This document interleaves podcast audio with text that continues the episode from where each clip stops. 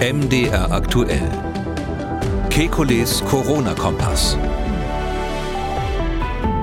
Donnerstag, 29. Juni 2023. Haben wir etwa Patient Null der Corona-Pandemie gefunden? Medienberichte aus den USA lenken den Blick ein weiteres Mal auf das Virologieinstitut in Wuhan. Wir ordnen die Berichte ein. Außerdem sprechen wir über ein nicht unumstrittenes Experiment. Im Dienste der Wissenschaft haben sich Menschen bewusst mit Corona infizieren lassen. Und MISC, das multisystemische Entzündungssyndrom, gilt als eines von vergleichsweise wenigen Risiken für Kinder, die an Covid-19 erkranken. Dazu gibt es neue Erkenntnisse. Das sind die Themen in der 352. Folge von Kekules Corona-Kompass, wie immer werbefrei in der App der ARD Audiothek und überall dort, wo es sonst noch Podcasts gibt. ARD. Wir wollen Orientierung geben. Ich bin Jan Kröger, Reporter und Moderator beim Nachrichtenradio MDR aktuell. Jeden zweiten Donnerstag haben wir einen Blick auf die aktuellen Entwicklungen rund ums Coronavirus und wir beantworten Ihre Fragen. Das tun wir mit dem Virologen und Epidemiologen Professor Alexander Kekulé. Hallo, Herr Kekulé. Guten Tag, Herr Kröger. Hallo. Herr Kekulé, die Berichterstattung über Corona in den letzten zwei Wochen, die hat vielleicht an einer Stelle mal besondere Aufmerksamkeit gemacht. In auch einem deutschen Boulevardmedium stieß sich plötzlich auf die Schlagzeile Patient Null gefunden bei der Corona-Pandemie. Das bezog sich wiederum auf US-amerikanische Medienberichte. Ja, und äh, wen soll es mittlerweile wundern? Die Berichte deuteten auf einen Mitarbeiter des Virologieinstituts in Wuhan hin mit dem Namen Ben Hu. Wie ordnen Sie die Berichte ein? Also Ben Hu klingt ja ein bisschen wie Ben Hur, nicht? Hm, ähm, das auf, ist so irgendwie dramatisch. Also ähm, ja, also es ist so, dass wir schon lange wissen, es gibt, äh, gab zwei Mitarbeiter, von denen wusste ich schon sehr lange. Angeblich sind es jetzt drei ähm, aus dem Wuhan-Institut für Virologie, ähm, die ganz früh äh, im November 2019, also bevor der offizielle Ausbruch dann an diesem ähm, berühmten Huanan Seafood Market war, an diesem Markt dort in, in Wuhan, ähm, die schon vorher eine Erkrankung hatten, die zu die zu Covid passen würde, sage ich jetzt mal. Aber natürlich, wenn jemand im November Erkältungssymptome hat, es kann alles Mögliche sein, ja. Also ob das jetzt unbedingt Covid gewesen sein muss, bloß weil die dort in dem Labor arbeiten, war von Anfang an eigentlich mit einem Fragezeichen. Was so ein bisschen komisch war, muss man zugeben, ist, dass die chinesischen Behörden die Namen dieser Mitarbeiter nicht rausgerückt haben, ewig ähm, sich in Schweigen gehüllt haben, ob die dann später positiv wurden mit Antikörpern gegen SARS-CoV-2. Ähm, später hat äh, Xi Zhengli, die Leiterin dieses ähm, ähm, Labors, was mit äh, Coronaviren von Fledermäusen arbeitet, dann gesagt, nee, nee, die sind getestet worden und das sei also nicht SARS, äh, SARS-CoV-2 gewesen. Ähm, aber da, das ist natürlich klar, durch die Haltung der Chinesen immer so alles nur so scheibchenweise rauszurücken und, und, und letztlich hat man sehr deutlich den Eindruck auch, dass sie viele Sachen nicht, hin, nicht rausrücken. Ähm, dadurch ähm, entstehen natürlich die Gerüchte und jetzt ist da irgendwie das Wall Street Journal drauf aufgesprungen und hat also gesagt, jetzt haben wir rausgekriegt, wie die hießen. Ähm, gut, jetzt sind die Namen bekannt. Jetzt ist bekannt, dass sie tatsächlich in diesem Labor auch an, oder zumindest einer davon an diesen Coronaviren gearbeitet hat. Viel weiter ist man damit eigentlich nicht. Es kam ja auch wenige Tage nach diesen Medienberichten ein Declassified, also ein ähm, öffentlich zugänglich gemachter US-Bericht, wurde von der beiden Regierungen öffentlich gestellt. Ähm, danach äh, war es dann doch eher unspektakulär. Da werden keine Namen genannt und auch diese These, die in den Medienberichten zu lesen war, dass es auf das Laborleck hindeutet, wurde wieder abgeschwächt. Naja gut, es ist ja bekannt, in den USA gibt es äh, verschiedene Sicherheitsbehörden, die verschiedene Positionen vertreten. Und es ist auch bekannt, dass Joe Biden natürlich ähm, so ein bisschen da, äh, sage ich mal, Ruhe, Ruhe in der Kiste haben will. Äh, der ist ähm, im Moment interessiert daran, die Beziehungen zu China irgendwie wieder zu verbessern, hat ja auch sein Außenminister kürzlich vorgeschickt. Ähm, und deshalb will man jetzt nicht schon wieder damit anfangen. Ähm, andere, also das FBI zum Beispiel, bleiben bei ihrer Einschätzung, dass sie die Laborthese für die sage ich mal, von allen im Raum stehenden Theorien noch am wahrscheinlichsten anzusehende halten. Aber was auch immer das heißt, ich meine, wenn ich, wenn ich ähm, irgendwie 55 zu 45 Prozent bin, dann ist es eigentlich klar, dass ich auch nicht weiß, was los war. Und dabei wird es nach meiner Einschätzung leider bleiben. Wir werden das nie so richtig rauskriegen. Es ist so, dass diese drei Mitarbeiter halt jetzt einen Namen haben. Übrigens ganz witzig, das Wall Street Journal, man muss vielleicht dazu sagen, äh, wer das hier nicht so kennt, das ist also nicht die Financial Times oder sowas. Es ist schon etwas hm, populärer. Es ist jetzt nicht gerade eine Boulevardzeitung für, für, für, ähm, für Manager, aber es ist etwas populärer. Und ähm, ähm, die, die, nennen den Ben Hu. Ähm, Hu ist der Nachname in dem Fall. Ähm, der, der, zweite Mitarbeiter war ähm, jemand, der angeblich in den Höhlen dort war und ähm, Material gesammelt hat von den Fledermäusen, der da krank geworden ist. Der heißt Yu Ping. Ping dann der Nachname. und dann noch einer, den man vorher gar nicht kannte, der heißt Yan Zhu, wohl ein Doktorand oder sowas, der auch da im Labor war. Da, da, machen sie es immer so, dass sie den Nachnamen hinten anstellen, was bei den Chinesen eigentlich unüblich ist. Nur bei der Xi Zhengli, da, äh, die nennen sie Xi Zhengli, Xi ist der Nachname. da sieht man schon, dass die beim Wall Street Journal auch so ein bisschen auf hm, gut klingende Zusammenhänge geachtet haben. Ähm, ich glaube nicht, dass da viel dran ist, aus folgendem Grund, mal so ganz pragmatisch gesagt. Wir haben ja in diesem Podcast auch oft ähm, gesprochen über diese merkwürdigen Ausbrüche, die es gab ganz am Anfang der Pandemie außerhalb von Chinas. Ähm, wir haben ähm, rückwirkend ähm, rekonstruieren können oder Wissenschaftler in Italien haben rekonstruieren können, dass in der Lombardei, dort wo also eigentlich ähm, der, der schwerste außerhalb, Ausbruch außerhalb Chinas war, wo sich dann auch dieses Virus vom Subtyp B1 durchgesetzt hat, was die Eigenschaften dann hatte, überhaupt eine Pandemie auslösen zu können.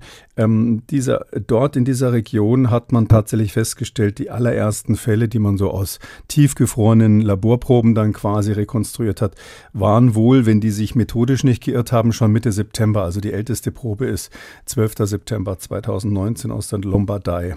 Das ähm, ist so ein Institut gewesen, die haben so Masern eigentlich, Überwachung von Masern gemacht, ein sehr gutes virologisches Referenzlabor und die haben halt die alten Proben wieder rausgezogen und analysiert. Was bedeutet das? Ähm, dieses Pandemievirus ist doch wahrscheinlich eben schon, ich nehme an, September ist eine ganz gute Daumenpeilung, etwa im September aus China schon in die Welt gereist. Ähm, hat aber keine größeren Ausbrüche verursacht, sondern das ist immer wieder stecken geblieben, weil es diese entscheidenden Mutationen noch nicht hatte, die, die es eben brauchte, um sich besonders schnell eben weiter zu verbreiten und die Variante mit diese, diese schnelle Weiterverbreitung ähm, erlaubt, die hat sich eben in Norditalien rausgemändelt. Ähm, man kann schon spekulieren, dass es möglicherweise ähm, die chinesischen ähm, äh, Menschen waren, die in Norditalien leben. Also da gibt es eine riesige Exilbevölkerung dort, die noch aus der Zeit dort ähm, leben, ursprünglich, wo mal die Stoffindustrie Arbeiter aus China hatte. Äh, gibt sehr, sehr viele ähm, chinesischstämmige Menschen, die natürlich auch ihre Familie noch zu Hause haben, munter hin und her fliegen. Und ähm, der Verdacht liegt nahe, dass es da irgendwie eine Connection gab. Ähm, das ist jetzt so, die Chinesen propagieren natürlich diese Theorie. Es ist ja, glaube ich, auch bekannt, dass Markus Lanz und ich es mal zur, äh, zur größten Einschaltquote aller Zeiten geschafft haben, nämlich Milliardenpublikum im chinesischen Fernsehen. Als ich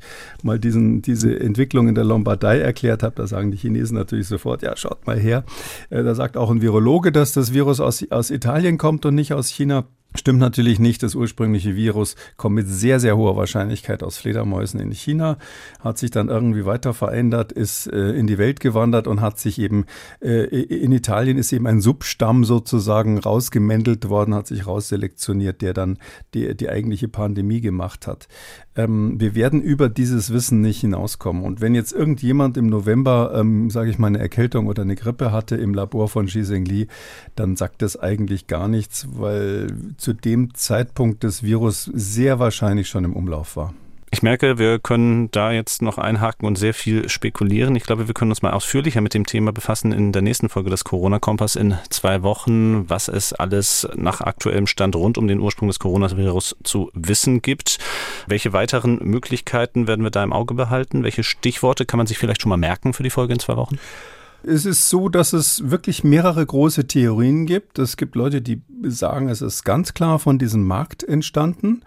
Ähm, und es gibt Leute, die sagen, es eigentlich eine Minderheit, muss man sagen, nach wie vor, die aber zunimmt, die sagen, das entscheidende Ereignis war in Norditalien eigentlich. Ähm, das wäre eine traurige Erkenntnis, weil das heißt, dass die Europäer die Chance gehabt hätten, diese Pandemie auszubremsen. Ich würde nicht sagen zu verhindern, aber zumindest deutlich auszubremsen, heißt mehr Zeit bis zum Impfstoff zu kaufen.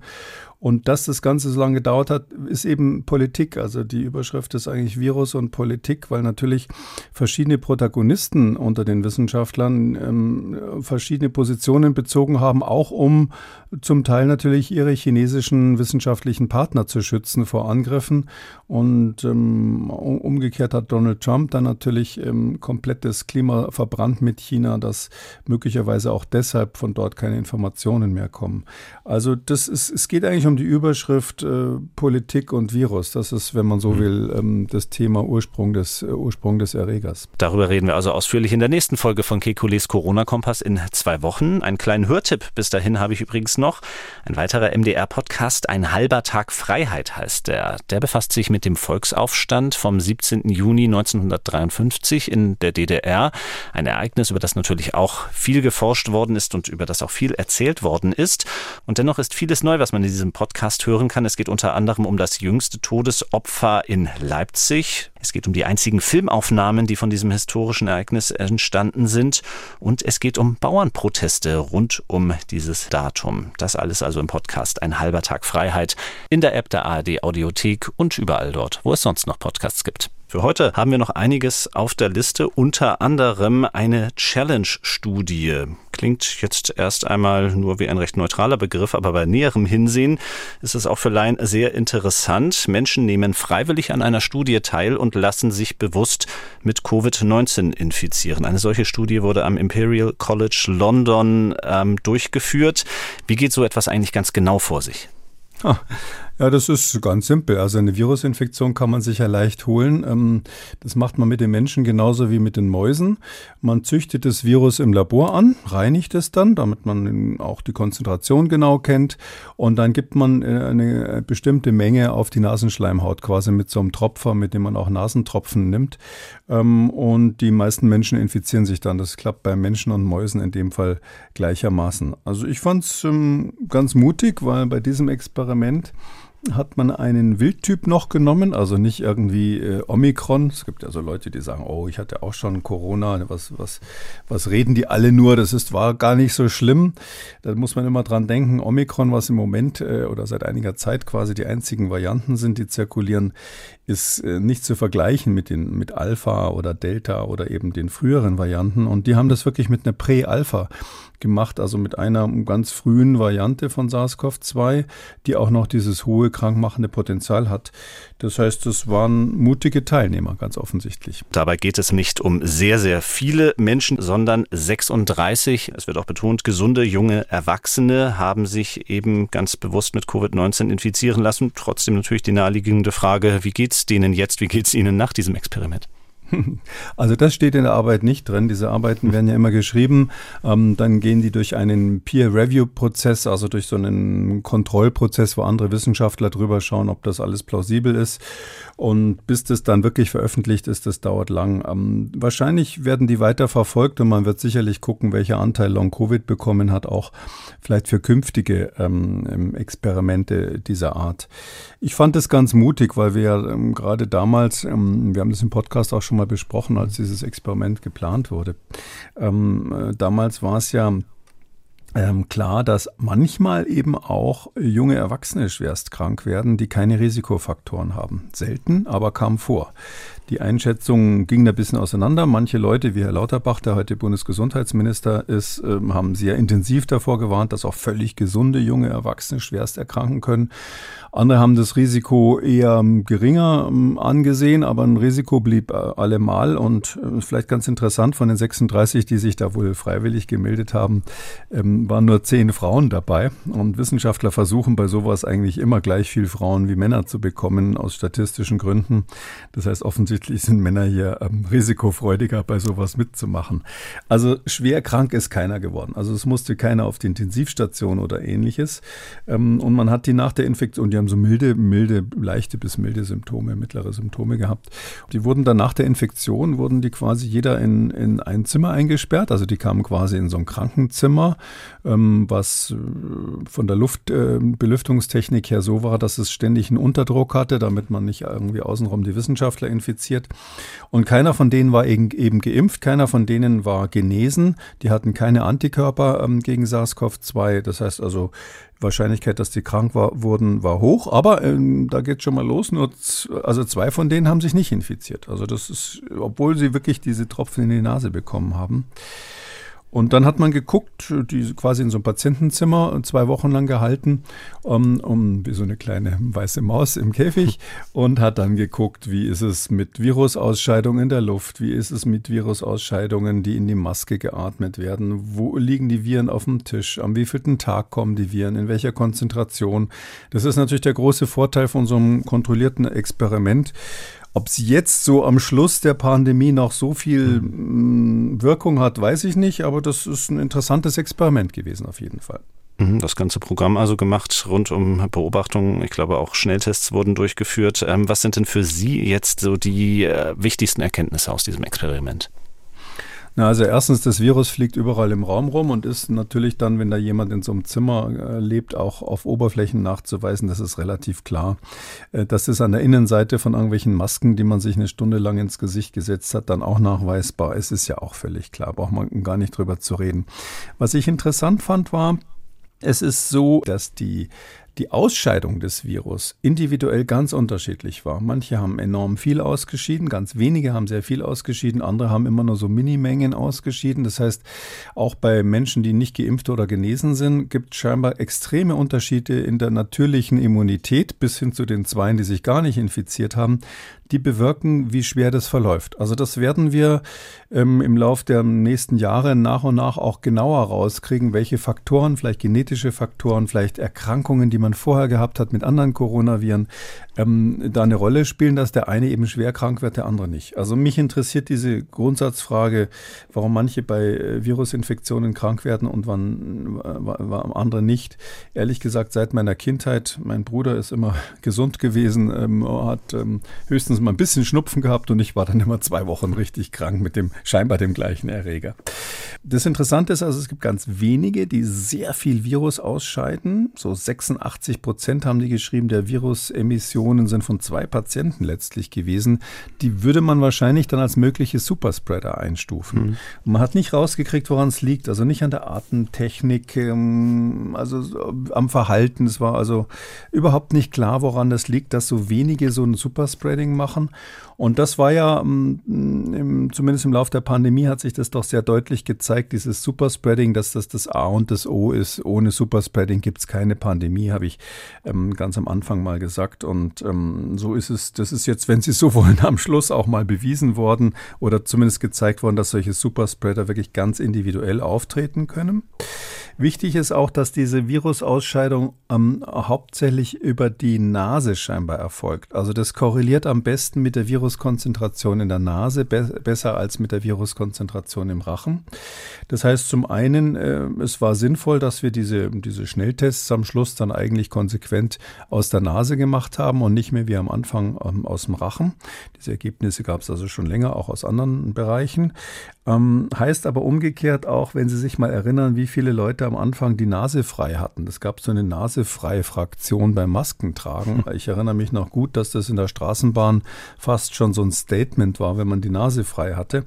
Also das ist äh, jetzt wirklich bewiesen, dass das wirklich gefährlich war. Also diese Leute haben, wenn man so will, billigend in Kauf genommen, dass sich andere dann anstecken, wenn sie SARS-CoV-2-Infektion hatten.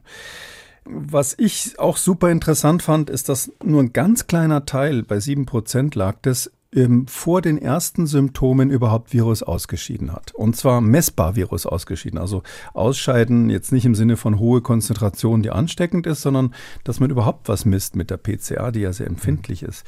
Äh, und da, äh, das, wenn man sich an die Pandemiediskussion zurückerinnert, da hieß es ja dann an irgendeinem Moment, das war auch eine Arbeit, die in Deutschland äh, gemacht wurde und, und hier gerade in deutschen Medien sehr breit ähm, berichtet wurde, dass man gesagt hat, oh, da gibt es schon eine Ansteckungs Leistungsfähigkeit, bevor die Symptome losgehen. Das hat sehr viel für die, für die ähm, Gegenmaßnahmen, natürlich Planung der Gegenmaßnahmen bewirkt, dass man das gesagt hat. Das hat von diese deutsche Arbeit hat auch international da ähm, Eindruck gemacht und Konsequenzen gehabt.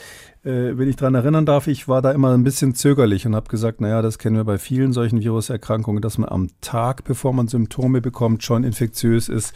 Aber das jetzt noch weiter auszuweiten, im Gegensatz zu einigen meiner virologischen Ko Kollegen, habe ich jetzt zumindest bei antiepidemischen Maßnahmen für nicht so relevant gehalten.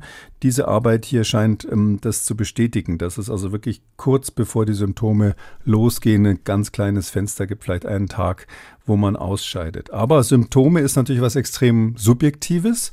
Der eine merkt es einfach nicht, wenn er krank ist. Der, der hat wahrscheinlich schon Fieber und, und sagt, wieso, ich habe doch nichts. Äh, und wenn Sie aber so allein in so einem Patientenzimmer sitzen, die ganze Zeit die weiße Decke anstarren, darauf warten, bis Sie krank werden, weil Sie ja wissen, Sie wurden gerade aktiv infiziert, machen sich Gedanken, haben vielleicht Ihr Testament schon geschrieben für alle Fälle, ähm, dann merken Sie natürlich jedes Kratzen im Hals. Ja, ähm, das ist ganz klar. Und diese sensi darauf sensibilisierten Menschen, die wirklich merken, dass sie Symptome haben, bei denen ist es so, dass sie davor in der Regel fast immer, also in 93 Prozent konkret nicht ansteckend waren. Das finde ich wichtig auch für Gegenmaßnahmen, dass man sagt, wenn ihr wirklich gut darauf achtet, ob ihr irgendwas Kleines habt ähm, und dann zu Hause bleibt, dann ist das eine ganz wichtige Gegenmaßnahme, äh, antipandemische Maßnahme. Und das andere ist die, was ich auch ganz wichtig finde als Ergebnis, ist die Frage mit diesen Antigentests. Sie haben es kurz angesprochen, man hat diese Schnelltests gemacht.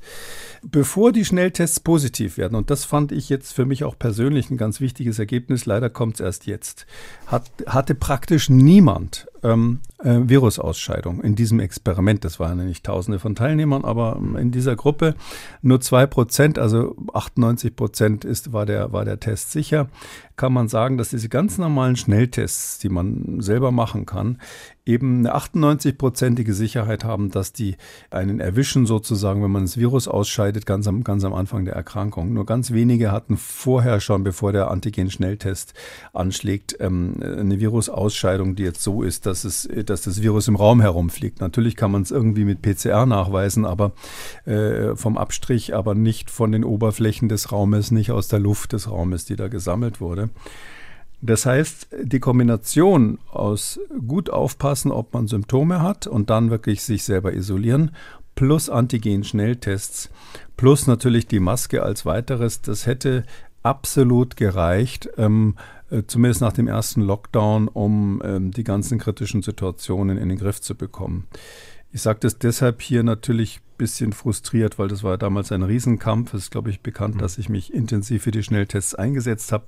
Und unter den Virologen gibt es bis heute Kollegen, die sagen, nee, das ist total gefährlich und das soll man nicht machen. Die Schnelltests sind Mist. Und ähm, das war immer so die Frage, ob man mit solchen smarten Maßnahmen, ein bisschen äh, gut überlegten Maßnahmen auf der einen Seite quasi die ähm, diese radikaleren Kontaktreduktionen vermeiden kann oder sich ersparen kann mit einem ähnlichen epidemiologischen Ergebnis. Ergebnis, zumindest was diese zwei Faktoren, also Symptombewusstsein und Schnelltests betrifft, ist ziemlich klar, ähm, dass man ähm, hier, ähm, dass, dass diese Studie bestätigt es nochmal, dass das sinnvoll gewesen wäre, das so zu machen. Damit sind wir so ein bisschen noch einmal drin in der Debatte von Mitte 2020. Ähm, inwiefern schmälert es denn den Erkenntnisgewinn dieser Studie, dass wir es eben hier mit dem Wildtyp zu tun haben und nicht mit Omikron, was ja nun die vorherrschende Variante ist?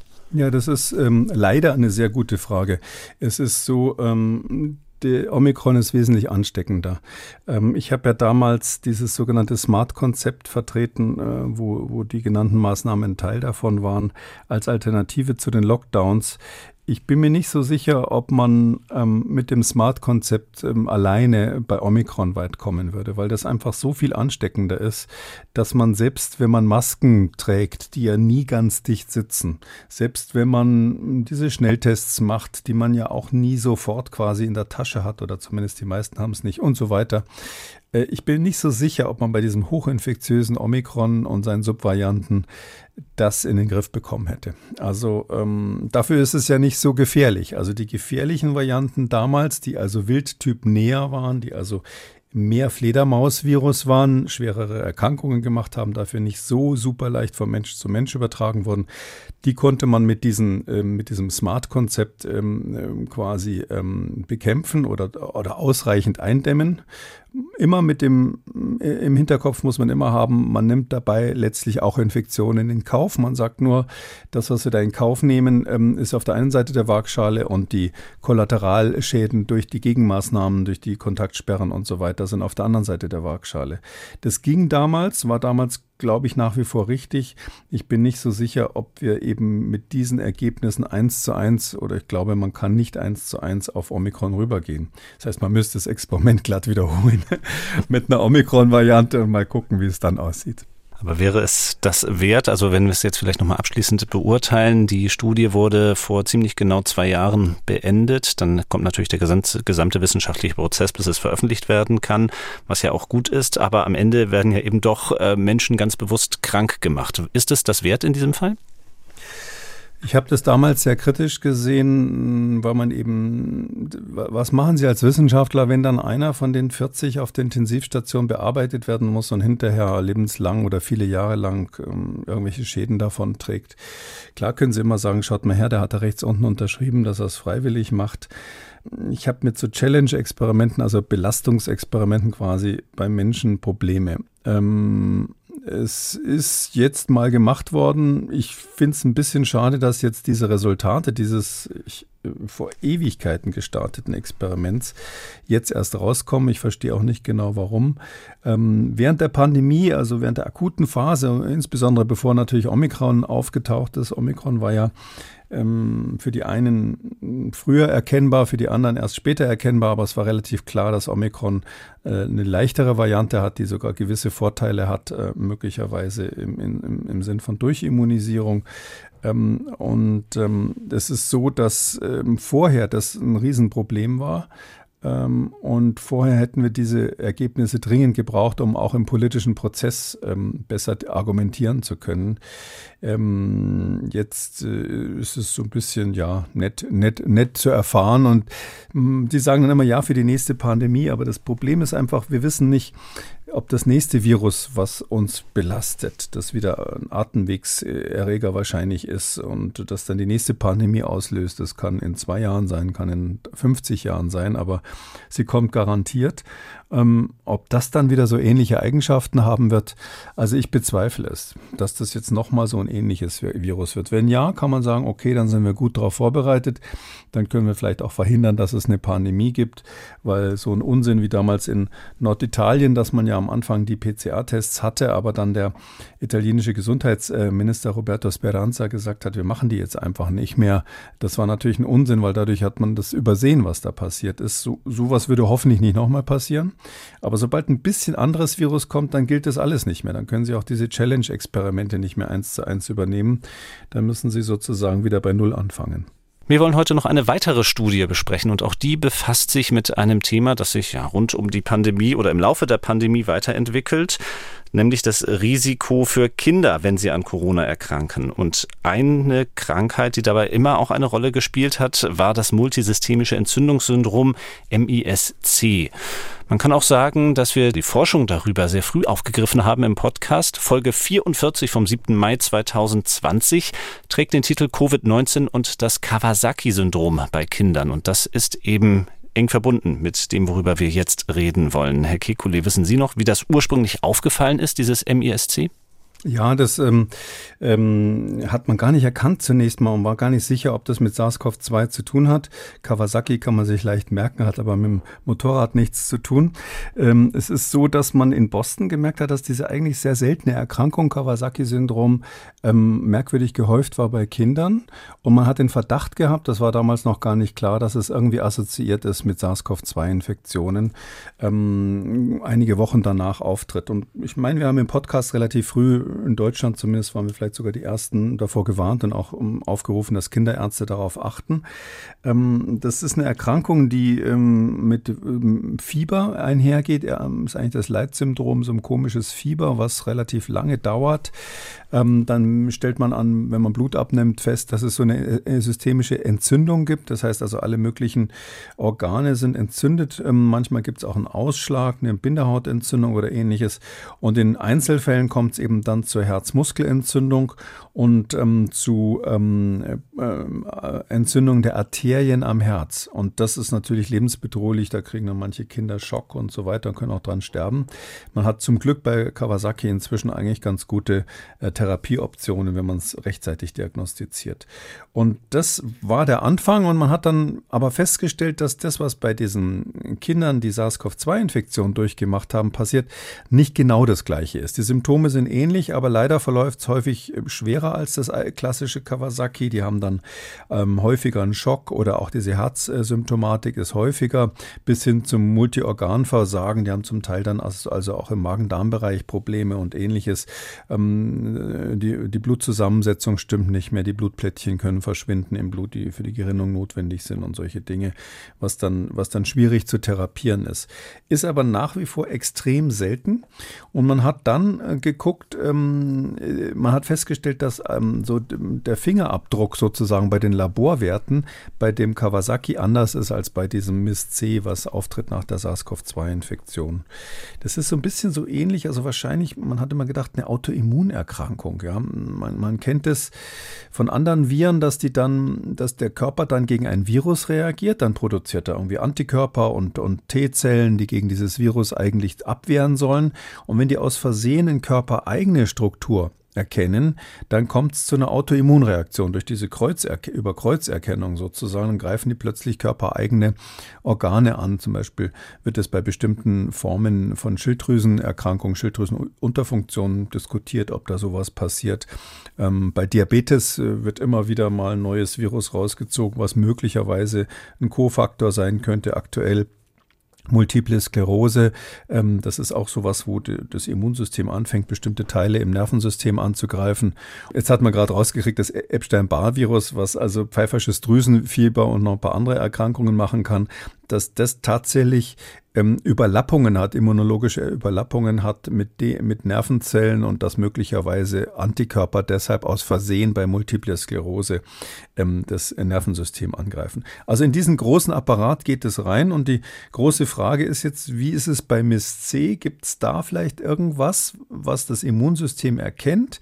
Was auf dem Virus drauf ist, was im Körper irgendwo ist, vielleicht am Herzen und was ähm, eine Rolle spielen könnte dafür, dass diese Kinder so eine ganz starke, hauptsächlich angeborene Immunitätsreaktion haben. Also diese Innate Immunity, diese angeborene Immunität, das ist der Teil, der ohne Antikörper und ohne T-Zellen auskommt, der ist bei denen irgendwie spielt, spielt völlig verrückt. Und äh, in diese Richtung geht die Forschung. Und in diese Richtung geht auch die Studie, die wir jetzt besprechen wollen. Äh, woher kommt sie? Ja, das ist eine Arbeit, die gemacht wurde von, von der Universität von Kalifornien in, ähm, in ähm, San Francisco ähm, zusammen mit diesem sogenannten Charles Zuckerberg Biohub. Ähm, das ist vielleicht ein Ausdruck, den man sich mal merken kann. Ähm, Insider wissen natürlich, vor allem Computerfreaks wissen, Chan, also Priscilla Chan ist die Frau von Mark Zuckerberg und die haben zusammen so eine Stiftung. Äh, es kann ja nicht sein, dass Bill und Melinda Gates die einzigen sind, die sowas machen. Und man muss aber sagen, die Priscilla Chan ist Kinderärztin und ähm, war mal Kinderärztin, wahrscheinlich arbeitet sie nicht mehr als Kinderärztin. Und ähm, die ähm, äh, haben sich diese Stiftung, ähm, die, die, die macht quasi so den Zusammenhang zwischen Genomanalyse, Analyse, Krankheitsanalyse und Big Data, wie die das nennen. Also die sind sind fasziniert davon, mit künstlicher Intelligenz, mit Computern irgendwie die Biowissenschaften voranzutreiben. Und da ähm, gibt es einen Wissenschaftler, der ist in der Szene relativ bekannt, der heißt Joe DeRisi, der ist äh, in, auch eben an UCSF, also an der Universität von San Francisco und an diesem Charles Zuckerberg Institut. Und ähm, der ist Spezialist dafür, irgendwelche Proteine mit Computerhilfe rauszufischen, die vom Immunsystem erkannt werden. Das ist ja bei ganz vielen Krankheiten, bei Autoimmunerkrankungen wichtig. Wir haben solche Phänomene auch bei Krebs, dass also Immunzellen plötzlich entstehen, die eigentlich den Krebs erkennen und dann aber zugleich Sachen im Körper kaputt machen. Und bis hin zu der Frage, ob man möglicherweise mit so computergestützten Methoden ganz viele Infektionskrankheiten auf einmal ähm, feststellen kann. Vielleicht sogar heuristisch, wie wir sagen. Das heißt also, ohne überhaupt den Erreger zu kennen, zu sagen, okay, der hat eine Infektionskrankheit. Ähm, ich weiß zwar noch nicht welche, aber das werde ich als nächstes rausfinden. Und mit, mit diese, diese Wissenschaftler, die also so, so halb Bio, Biologen sind und halb Computer-Nerds sind, wenn ich es mal so sagen darf, die haben sich also auf dieses Problem gestürzt. Haben sich auf dieses Problem gestürzt und ähm, was dabei herausgefunden? Ja, die haben sich eine hohe Zahl von ähm, solchen Kindern mit MISC, ähm, MISC ähm, rausgesucht. 199 waren es. So eine hohe Zahl ist noch nie auf einmal untersucht worden und haben dann Kontrollen dazu genommen, die, die nur eine Corona-Infektion durchgemacht haben, ohne jetzt diese schwere ähm, Symptomatik zu entwickeln. Ähm, die Kinder kamen übrigens zum großen Teil vom Boston Children's. Das ist so eins der ähm, besten ähm, Kinderhospitale in den USA dann wiederum von der Ostküste, also Ost-Westküste, gibt es nicht so oft, dass die so freundschaftlich zusammenarbeiten. Normalerweise sind das harte Konkurrenten. Und das waren also, die Kinder waren richtig krank. Also 170 von denen waren auf der Intensivstation gelegen, 90 hatten einen schweren Schock, 38 ähm, mussten beatmet werden und acht waren sogar an der ECMO, also an dieser extrakorporalen ähm, Sauerstoffanreicherung des Blutes, weil die Lunge völlig hin war. Überlebt haben sie es natürlich alle, sonst hätte man sie in dieser Studie natürlich nicht einschätzen einschließen können. Und dann haben die Folgendes gemacht. Ähm, die haben geguckt, haben diese Kinder irgendwelche Antikörper im Blut, wenn sie MIS-C hatten, also dieses ähm, Multi-Inflammations-, Multi-Entzündungssyndrom, die bei normalen Covid-genesenen Kindern nicht vorhanden sind. Und das ist ja gar nicht so einfach, weil wenn man nach Antikörpern sucht, findet man immer ganz viele verschiedene. Jeder, jeder einzelne reagiert auch unterschiedlich. Hm, die Antikörper sind ja nicht so, wenn wir jetzt so sagen, man hat Antikörper gegen SARS-CoV-2, da hat jeder Mensch ganz individuell andere. Und jetzt aus diesen sehr individuellen Antikörperpools quasi rauszufischen, gibt es irgendetwas, was bei den ähm, bei denen, die das MIS-C hatten, vorhanden ist und bei den anderen, die auch Covid hatten, aber die schwere Erkrankung nicht bekommen haben, nicht vorhanden ist. Das ist eine echte Kopfnuss, muss ich sagen, und ist hier mhm. mit den allerhöchsten super Hightech-Methoden ähm, gesucht worden. Ich kann mal versuchen zu erklären, wie es funktioniert. Wer, wem es zu kompliziert ist, der muss jetzt zwei Minuten weghören. Und zwar ähm, hat man das so gemacht. Also man geht aus von dem humanen Genom. Das ist ja bekannt, dass wir das menschliche Genom kennen. Das ist durchsequenziert. Das ist natürlich ein Riesenvorteil für solche Methoden.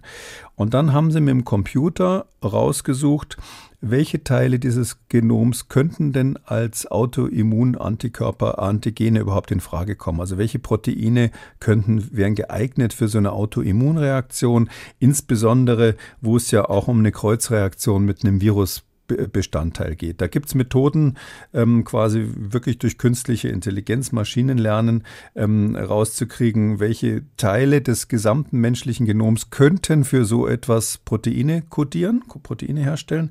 Man nennt das In-Silico-Design, also in vitro, in vivo, also im Labor oder im Menschen und in Silico heißt am Computer, weil äh, Computer bekanntlich Silizium äh, enthalten, klassischerweise.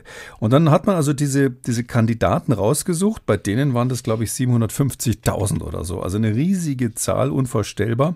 Und hat ähm, die in ein Virus reingekloniert, was ähm, Bakterien befällt, einen sogenannten Bakteriophagen.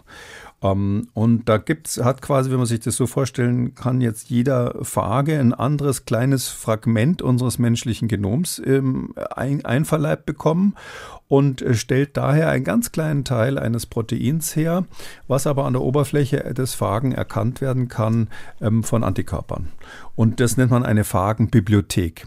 Und diese Phagenbibliothek, ähm, die mischt man, das ist dann eine Flüssigkeit, diese Phagen kann man eben vermehren auf E. coli, also Escherichia coli Bakterien, die befallen eben Bakterien und ähm, dann kann man die vermehren und diese Phagenbibliothek, die vermischt man dann mit dem Serum der Patienten und wenn da Antikörper drinnen sind, dann binden die bestimmte einzelne Phagen. Und dann kann man rauskriegen, welche Phagen die gebunden haben und diese hinterher ähm, sequenzieren, also die gesamte Gensequenz von diesen Farben feststellen.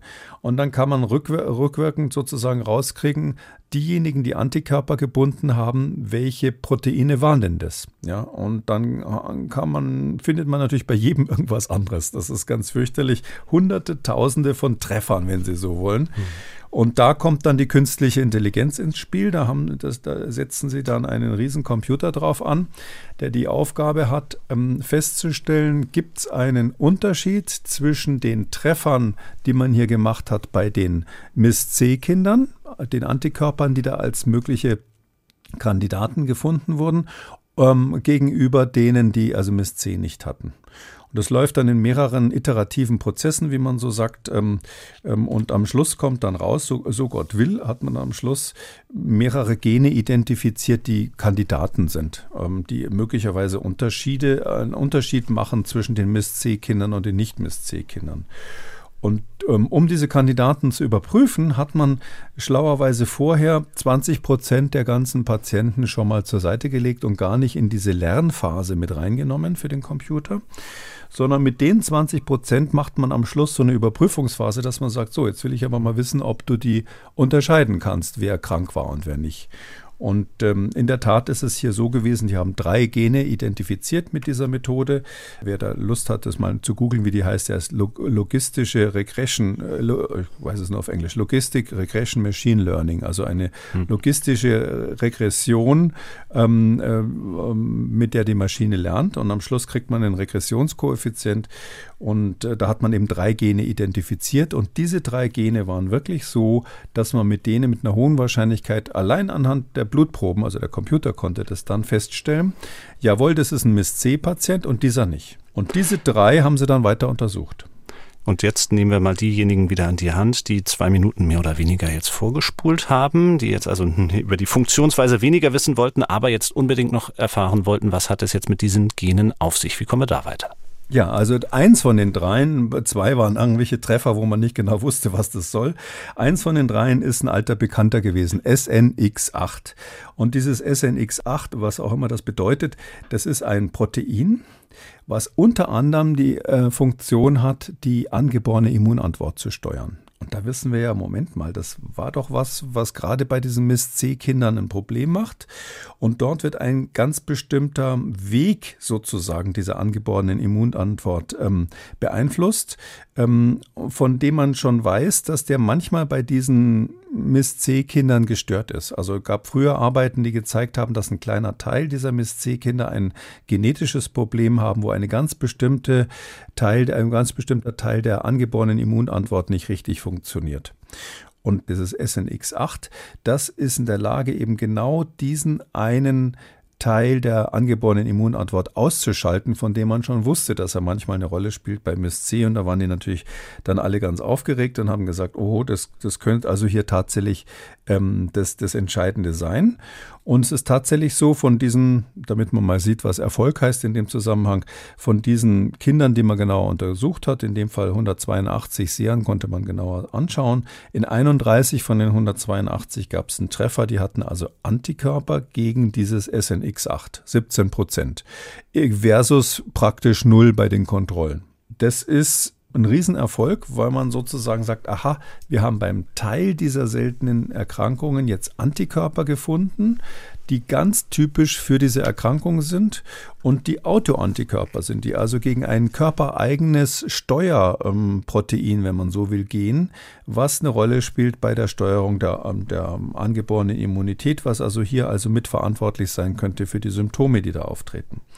Und im nächsten Schritt, und da wird es dann sozusagen jetzt für Virologen richtig spannend, haben sie quasi das Gleiche nochmal wiederholt ähm, und haben geguckt, ja, ähm, wie ist denn das, wenn ich mir jetzt das Virus anschaue? Wo gibt es denn bei dem SARS-CoV-2 irgendwelche Strukturen, ähm, die also ähm, typischerweise, wo typischerweise Antikörper gebildet werden bei den kranken Kindern im Gegensatz zu den nicht kranken Kindern? Das ist natürlich viel einfacher. Ist klar, das humane Genom ist ein kleinen Tick größer als das Virusgenom. Und es ist so, ähm, dass man hier jetzt eben als einen der Treffer gefunden hat in einem bestimmten Teil des Virus, inneren Teil des Virus, das sogenannte Nukleokapsid oder auch N-Protein dort im Virus drinnen. Äh, dieses N-Protein, das hat einen Teil, wo, äh, wo, wo die Kinder, die krank waren, ähm, Antikörper und zytotoxische T-Zellen dagegen bilden. Und das ist, haben sie dann im dritten Schritt gezeigt, genau überlappend. Das ist die gleiche immunologische Stelle, die da erkannt wird, das gleiche Epitop wie auf diesem SNX8. Oder andersrum gesagt, sie konnten zeigen, dass die Kinder, die MIS-C haben, nicht alle, aber immerhin so 17 Prozent, diese Kinder, die MIS-C haben, die bilden Antikörper gegen das Virus, gegen eine bestimmte Struktur des Virus im sogenannten N-Protein. Und diese Antikörper erkennen leider auch einen Schalter, der die angeborene Immunantwort ausschalten könnte. Ganz äh, bis zu Ende bewiesen ist es natürlich noch nicht. Mhm. Aber das ist jetzt der deutlichste Hinweis, den wir haben, dass, ähm, dass es hier wirklich eine autoimmunologische Erkrankung ist. Die Faszination des Virologen höre ich heraus. Ähm, ich versuche es mal mit der klinischen Praxis zu fragen. Gibt es das denn auch schon Hinweise auf mögliche Therapieansätze oder zumindest eine Vereinfachung auch bei der Diagnostik? Naja, also ähm, klar ist, das ist nur ein Anteil. Also 17 Prozent sind nicht 100 Prozent. Bei den anderen sind es dann wahrscheinlich andere Auto, äh, autoimmunologische Reaktionen. Das hat man nicht selten, dass es da verschiedene Varianten gibt.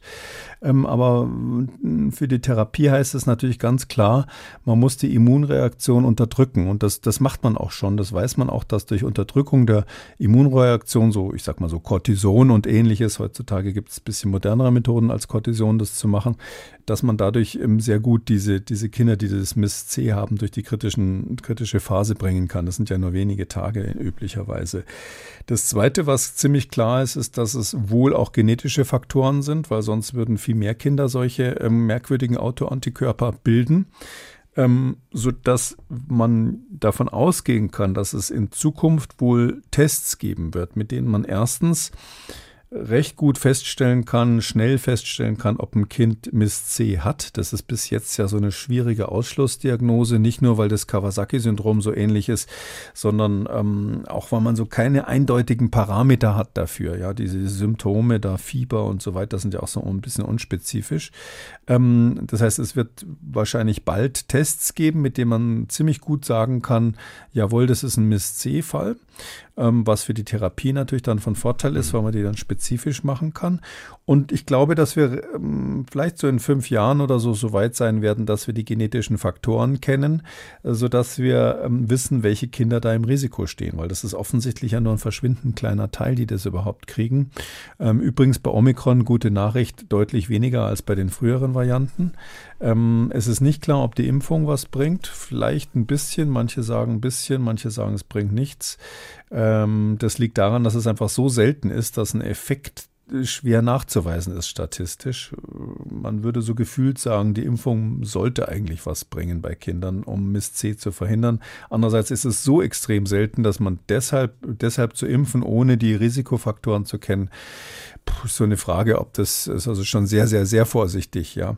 Und ähm, deshalb wäre es eben toll, man könnte diese, diese, diese unter, diesen, diesen Teil der Kinder identifizieren, ähm, die diese genetische Prädisposition haben und die, die würde man natürlich dann impfen und da könnte man dann auch eine viel gezieltere Studie machen und gucken, ob die Impfung was bringt.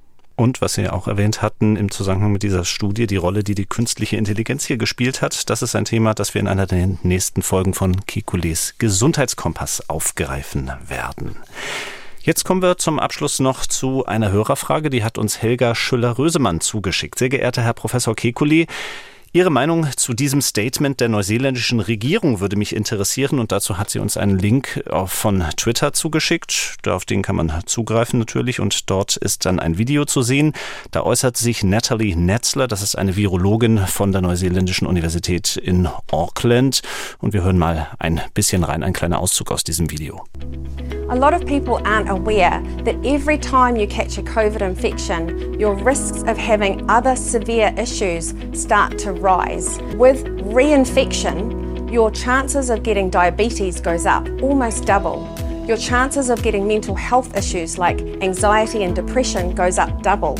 And there are even more risks, higher risks for things like blood clots or breathlessness or chronic fatigue. Your risks of those go up three times with reinfection compared to that first infection. Soweit also Natalie Netzler von der Universität Auckland in diesem Video. Fassen wir es auf Deutsch mal zusammen. Doppeltes Risiko zum Beispiel für Diabetes, doppeltes Risiko für bestimmte psychische Erkrankungen, andere Krankheiten, das Risiko sogar dreifach erhöht, wenn man sich wiederholt mit Covid infiziert. Und dann kommt wieder die Frage von Frau Schiller-Rösemann ins Spiel. Insbesondere wichtig wäre für mich, gibt es statistische Hinweise darauf, dass das Komplikationsrisiko bei wiederholten Covid-Infektionen steigt. Tja. Also erstens finde ich es immer toll, Neuseeländer sprechen zu hören. Das ist halt dieser Down Under. Down das ist ein herrlicher. Akzent, ja. Der ist einfach klasse, ja. Ähm, also es ist so, ähm, das war nur eine Virologin äh, und das war auch jetzt nicht, wie unsere Hörerin meint, eine Regierungserklärung, mhm. sondern ähm, eine, eine, Feststellung dieser Virologin. Und da weiß man ja seit Corona, dass Virologen nicht immer alle die gleiche Meinung haben.